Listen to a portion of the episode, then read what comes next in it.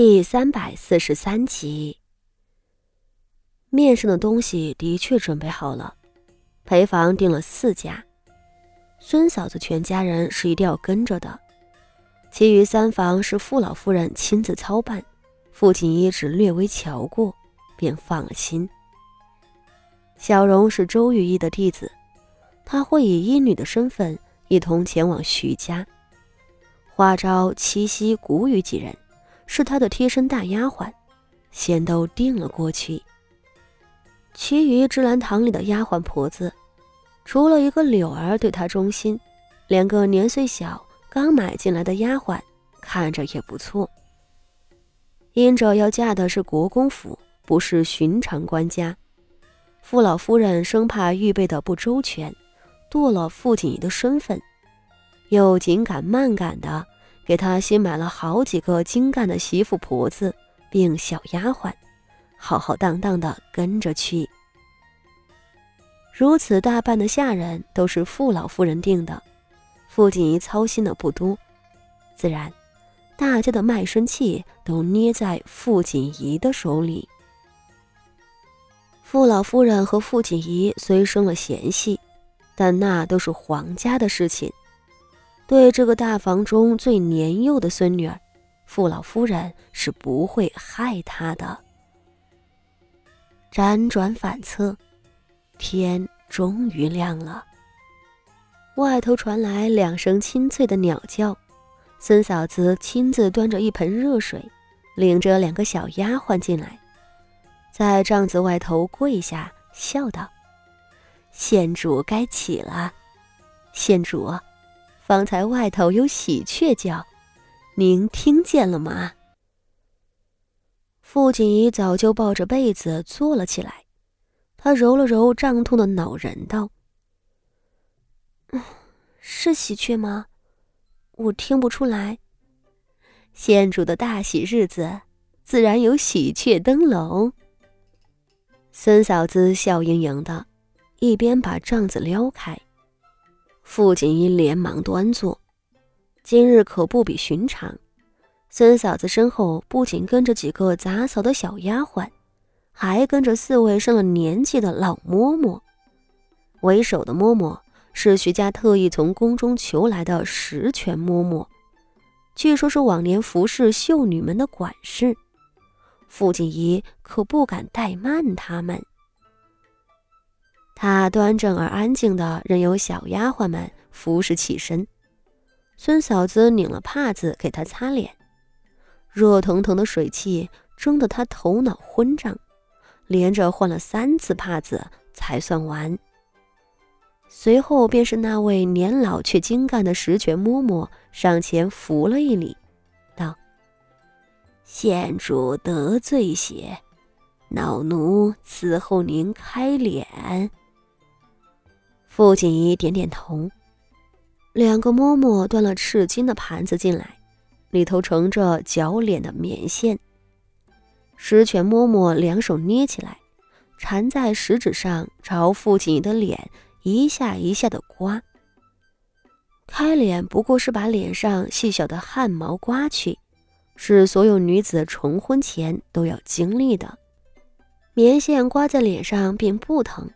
只是有一种麻酥酥的痒，傅锦衣微微忍着，半晌刮完了，又有嬷嬷端了一盆子泡了玫瑰花的热水进来，这是净手用的。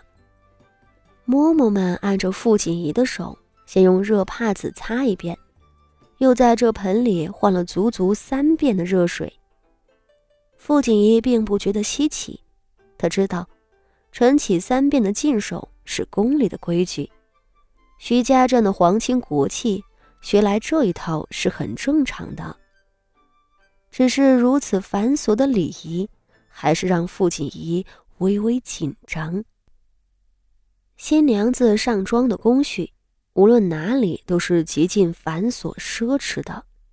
傅锦仪坐在铜镜前面，脸上被涂了一层又一层软和的珍珠粉。随后又拿了那精巧的小刷子，一层一层的刷一种透着清香的白胶。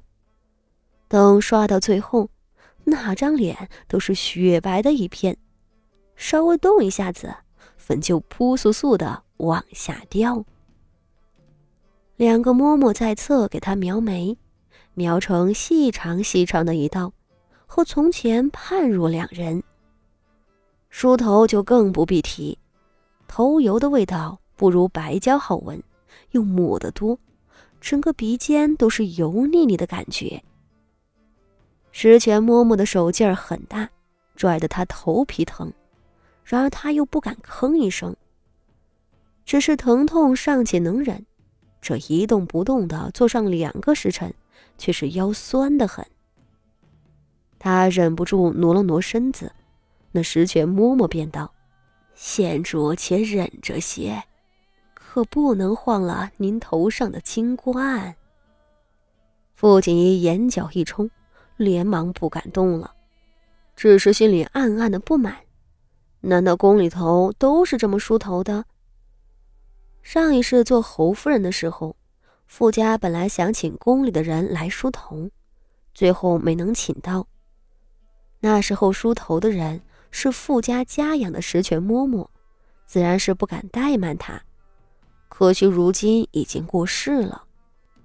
傅景仪机不可闻地皱起了眉头，还没出娘家的门呢，他就感到了一种威压。几个嬷嬷都是徐家送来的，傅家可没有这么大的手笔。然而，这位宫中出来的管事嬷嬷，实在是有些自持身份。傅锦仪一句话都没说，心里头却警惕起来。石泉嬷嬷的傲慢和屋子里紧张的气氛，实则算不得什么。外头喜悦响起来的时候，人们欢声笑语的喧闹也传了进来。傅锦衣的金冠终于扣好了，随后是各类赤红的礼衣和嫁衣，一件一件的往身上套。这会儿，傅锦衣的心里头倒是没什么想的了，他只觉得热。燥热之间，外头院子的两扇朱门一起被推开了。二太太、三太太和七姑娘、九姑娘笑盈盈的走了进来。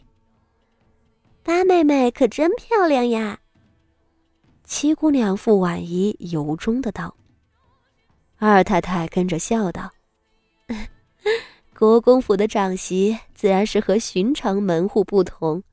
说起来。”咱们大老爷先擢拔了尚书大人，府里又得了爵位，如今县主也出嫁了，真是鸿运当头啊！